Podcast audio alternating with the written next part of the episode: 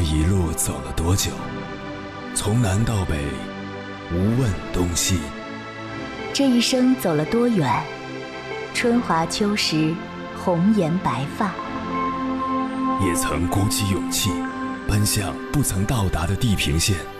也曾迷失方向，受困于爱恨情仇的漩涡。当夜幕降临，一切归于沉寂。有人正迎着月光，踏遍千山万水，为你而来。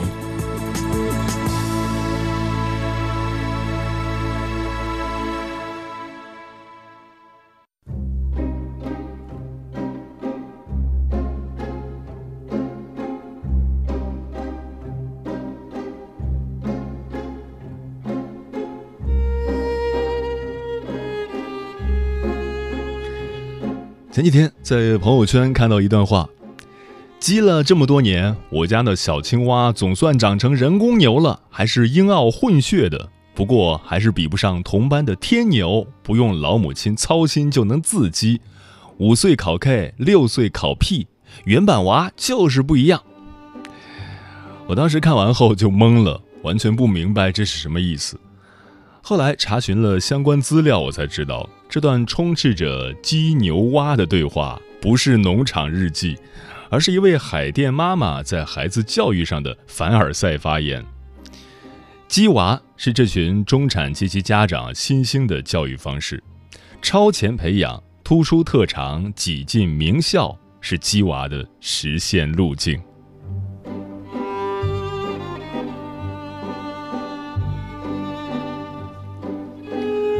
凌晨时分，思念跨越千山万水，你的爱和梦想都可以在我这里安放。各位夜行者，深夜不孤单。我是迎波，绰号鸭先生，陪你穿越黑夜，迎接黎明曙光。今晚跟朋友们聊的话题是：鸡娃式教育有意义吗？所谓鸡娃，不是喂小鸡仔。而是指用打鸡血的方式养娃，在教育竞争愈加激烈的时代背景下，越来越多的父母为了让孩子不输在起跑线上，付出高昂的金钱与时间成本，陷入近乎狂热的补习教育。鸡作为动词，挪用了鸡血疗法的典故，生动地形容出这些家长育儿的疯狂程度。在教育内卷的背景下。鸡娃被看作是对抗焦虑的处方，教育也因此切换为军备竞赛模式，学历越高越好，技能越多越好。关于这个话题，如果你想和我交流，可以通过微信平台“中国交通广播”和我分享你的心声。你？结婚算？俺都有孙子了。呃，一直都单身啊。爱过。你有梦想吗？我希望多拉点生意，给孩子攒点钱。年轻的时候想当个舞蹈家。当然有啊，不过我只想给自己打工。我一直想开个花店。你走过千山万水吗？跑了二十多年车，哪儿没去过呀？我也是个旅游达人，山山水水都看过。还没走过，不过呢，我想以后是不是能够环游世界？追星算吗？从一个城市跑到另一个城市。那你呢？我爱过，有梦想，此刻依然在路上，跨越千山万水，奔赴与你在深夜的心灵之约。中央人民广播电台交通广播《心灵夜话》栏目，千山万水只为你，我是迎波，让我收藏你夜晚的思念。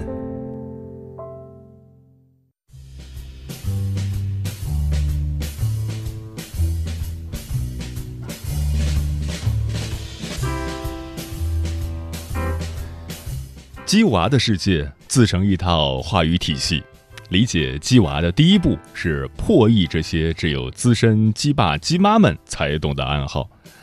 今晚千山万水只为你，跟朋友们分享的第一篇文章名字叫《鸡娃黑话科普》，你能看懂几个？作者起司黄。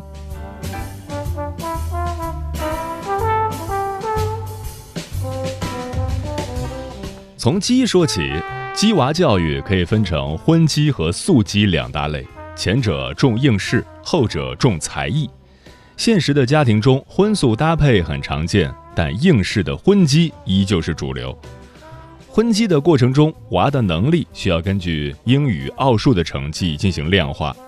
青蛙和小蝌蚪在荤鸡的食物链最底层，每个鸡娃家长都期待着自家的青蛙或小蝌蚪长成奥数能力突出的奥牛，英语能力突出的英牛，甚至英奥混血牛。成为牛娃是为了升入名校，在鸡娃最疯狂的海淀黄庄，所有家长都削尖了脑袋，只为了孩子能挤进海淀区的六所公立中学。这六所中学分别是人大附中、清华附中、北大附中、幺零幺中学、十一学校和首师大附中，也是俗称的海淀六小强。他们承包了海淀区百分之九十以上的高分段和清北名额，在人大附中、清北录取率甚至可以超过百分之二十。然而，想走正常派位程序进入六小强，难度不亚于上清北。二零二零年，人大附中面向海淀全区以登记入学的方式，仅招收八十人。同年，海淀区的小学毕业生约为二点七万人。多校划片的政策下，购买学区房已经无法确保录取心仪名校，而登记入学的概率无异于金牌摇号。因此，只有鸡出牛娃才有机会通过点招、直升、早培或者早早培的方式上岸。海淀六小强的故事并非个例，类似的事情正在中国的各大城市发生。在杭州是前八所。在深圳是四大名校，在上海是四校八大，在南京是拉力郎、方银金、南北游。把北京换成任何一座大城市，把六小强换成该城市的任意一所名中学、名小学，优质教育资源的稀缺都具有相似性，鸡娃也成了许多家长不得不做的选择。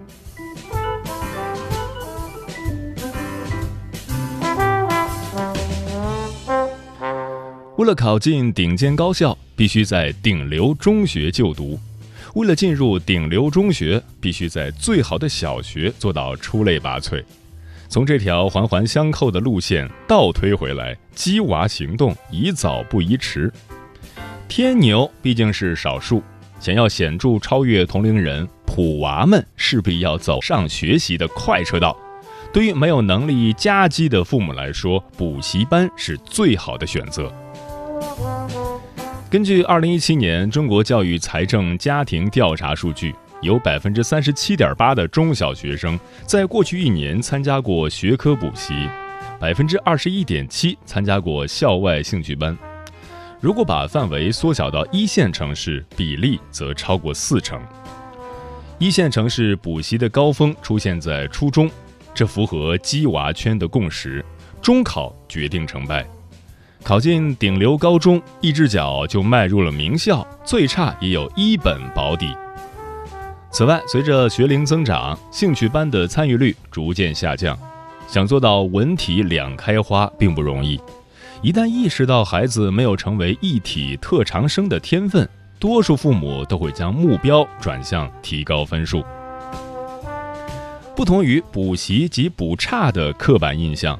研究表明，从三年级开始，成绩靠前的学生补习班参与率普遍高于成绩相对靠后的学生，培优才是当前补习的主流。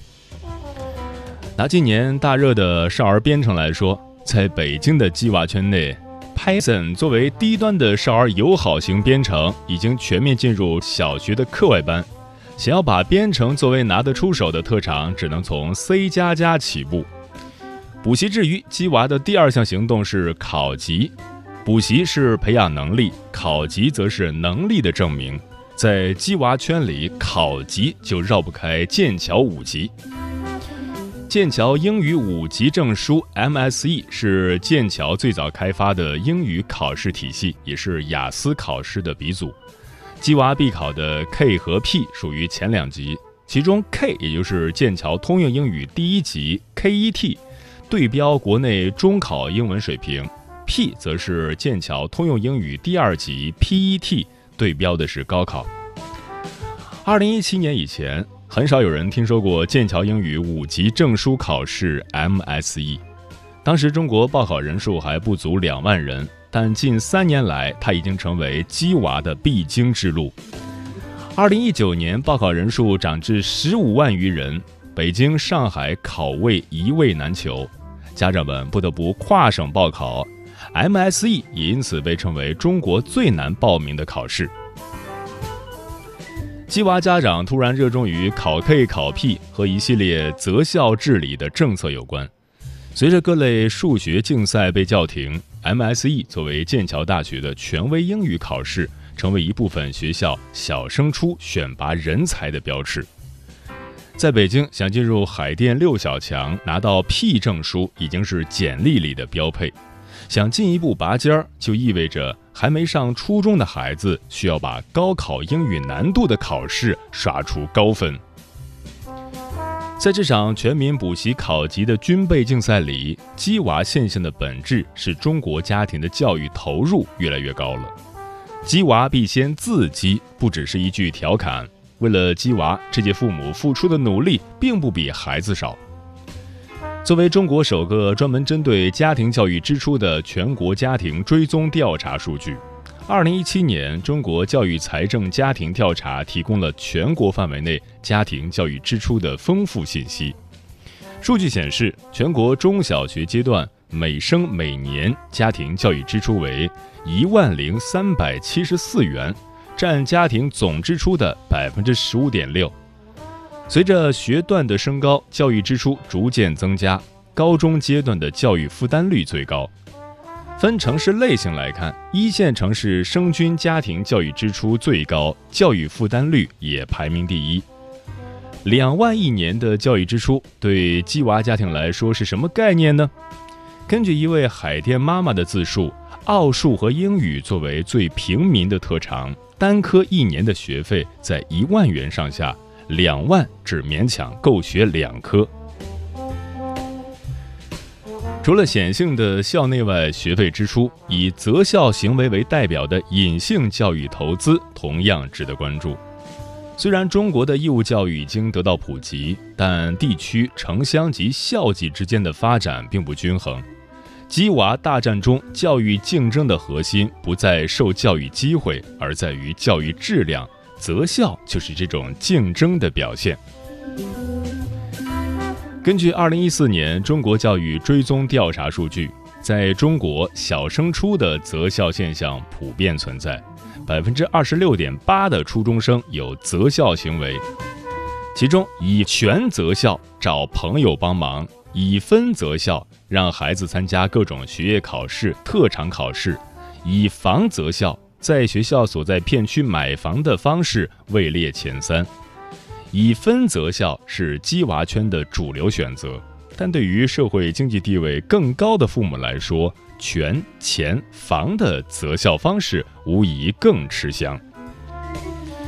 在某育儿论坛中，有家长总结出一套鸡娃公式：合理的鸡娃程度等于父母对子女的预期。减去父母能为子女托举到的位置，同样可以用来解释择校。父母对子女的教育期望越高，且能为子女提供的优势条件越少，鸡娃的程度就越强，更趋于以分择校。反之，如果父母足够佛系，或是自身家底儿雄厚、位高权重，则不需要鸡娃。择校时也有递条子、买学区房等多种选择。金钱投入之外，教育的时间成本也需要考虑。鸡娃离不开虎妈的陪伴与坚持。二零一八年全国时间利用调查公报显示，中国家长每天花四点六小时陪伴孩子，女性家长是照料和辅导的主力。以海淀妈妈为代表，母亲在补习班里旁听是常态，孩子在前排听讲，妈妈们就在后排记笔记，做家长版的配套教材。欲练牛娃，必先自鸡。与一般的育儿陪伴不同，鸡娃对父母提出了更高的制食要求。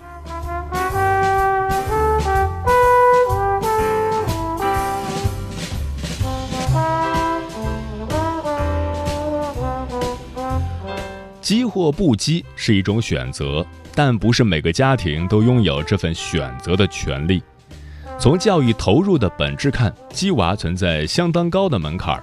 通过描绘鸡娃家长画像，我们可以进一步解释鸡娃出现的原因。随着家庭收入水平和母亲受教育程度的提升，生均家庭教育支出逐渐提高。越有钱有文化的父母，为教育砸的钱也越多。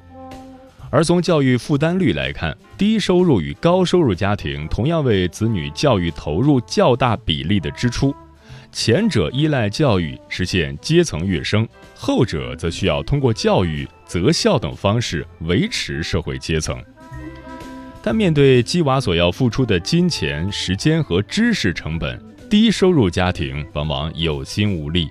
相对富裕且高知的中产家庭，则有鸡的可能。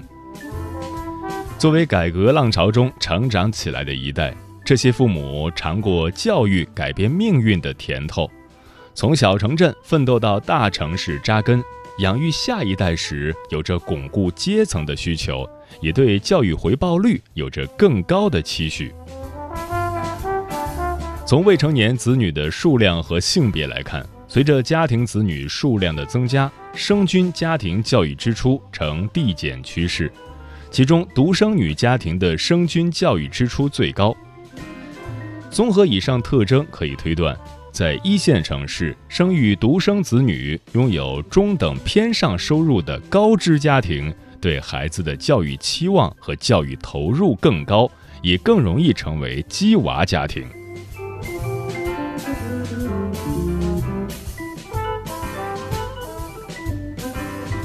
鸡娃现象的出现是新一代城市中产高度重视教育的结果。然而，僧多粥少的现实下，鸡娃的结果未必如愿。满怀期待的鸡娃父母也伴随着严重的教育焦虑情绪。二零一八年发布的《中国家长教育焦虑指数》调查报告显示，在孩子成长过程中，百分之九十四的一二线城市父母存在焦虑情绪。其中，孩子在幼儿和小学阶段，家长们最焦虑。拥有985、211学历的父母很难接受自己的孩子连一本都考不上，更别提在中考就被淘汰出局。焦虑不只存在于鸡娃的父母，也会传递给被鸡的下一代。2019年，一项针对青少年的心理健康专题调查显示。超过半数受访青年有不同程度的焦虑问题，中学在读学生的重度焦虑比例达到百分之五点五，其中学业压力是中学生的主要压力来源。鸡娃的世界里，升学就像一群人在无边的大海里游泳，证书和奖状是各自背上的浮板，名校是唯一的岸。有人提前坐上快艇，有人一开始就随波逐流。即便奋力游到岸边，也有可能被焦虑和抑郁的大浪淹没。能够顺利上岸的牛娃，终究只是凤毛麟角。大部分鸡娃家庭依然处在父母鸡得很辛苦，孩子学得很吃力的困境中。这个困境很难破解，因为他们也知道，如果不鸡，就连岸边。都看不到。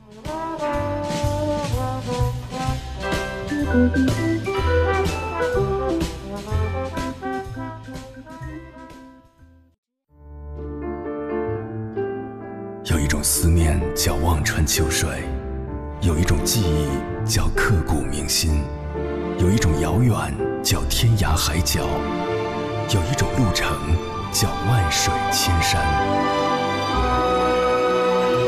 千山万水只为你，千山万水只为你，正在路上。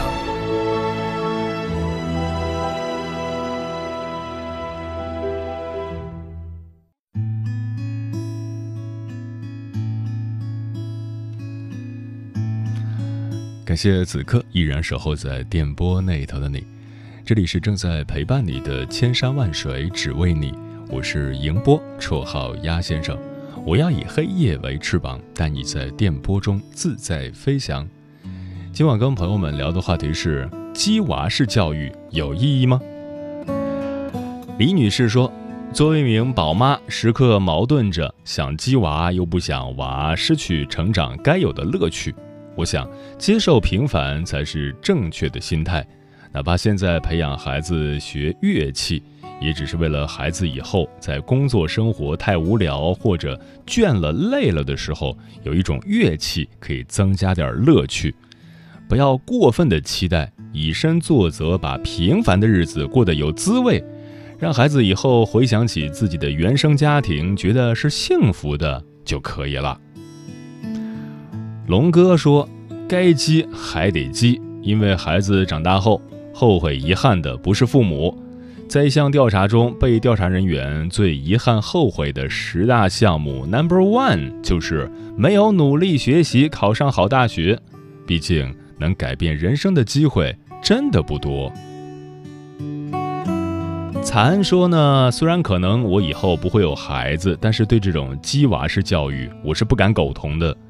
我是散养长大的孩子，所以我知道一个孩子与一个快乐的童年有多么重要。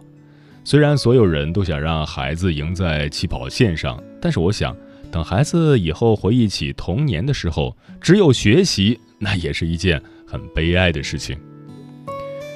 枫叶轻飘说，在现代社会中，很多父母都生怕自己的小孩落后于人，很多时候都是强迫自己的孩子去报名补习班。但是很多人都没有达到预期的效果，因为那些课补补只是父母的一厢情愿，出发点是好的，但对孩子来说是压力，甚至是压迫。读书也是要有一定的天赋的，还有孩子的性格兴趣也有着很大的关系。所以在我心中，勤奋好学固然是好的，但是强制性的去要求孩子去补习，我觉得。还是会让孩子身心疲惫，更加懒于学习。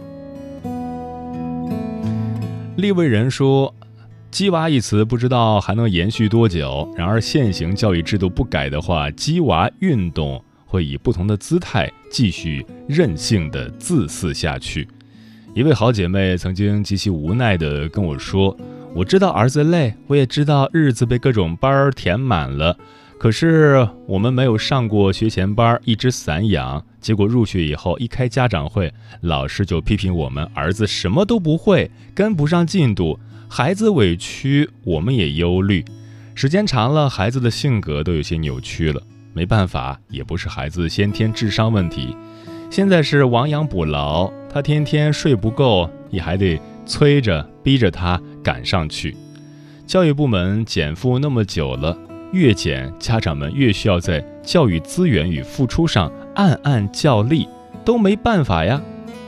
身边闺蜜、发小、朋友们，不是在鸡娃，就是奔向鸡娃的路上，满负荷的他们，早已被教育产业残酷的内卷化了。小刘说：“作为一个从来没有被父母激过的八零后，我觉得父母在一定程度上的激娃其实是正确的。我并没有怪父母的意思，只是在想，如果小时候他们对我能严厉一点儿，我还是会不一样的。那种特别聪明好学的可以不急，可是像我这种没有自觉性的人，还真得有人监督才行。嗯，我始终认为。”教育应该是父母和孩子两代人的事情，但是在所谓成功学的驱动下，孩子的身影不见了，他们的兴趣和需求变得不再重要，而是被一串串数字化的衡量指标所替代。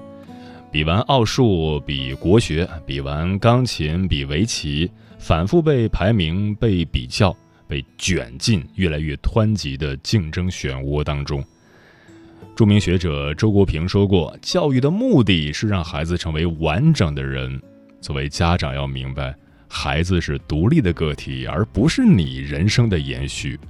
娃可以激，但要因势利导，而不能揠苗助长，否则就会得不偿失。”时光如水，点点滴滴都温柔的年纪，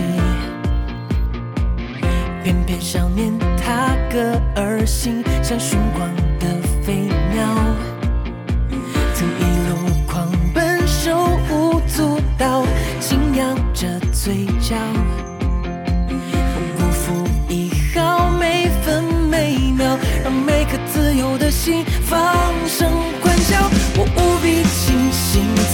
很年少，青春正燃烧，哪怕这明天一路飘摇，也挥舞着骄傲。我无比清醒梦远天高，却执意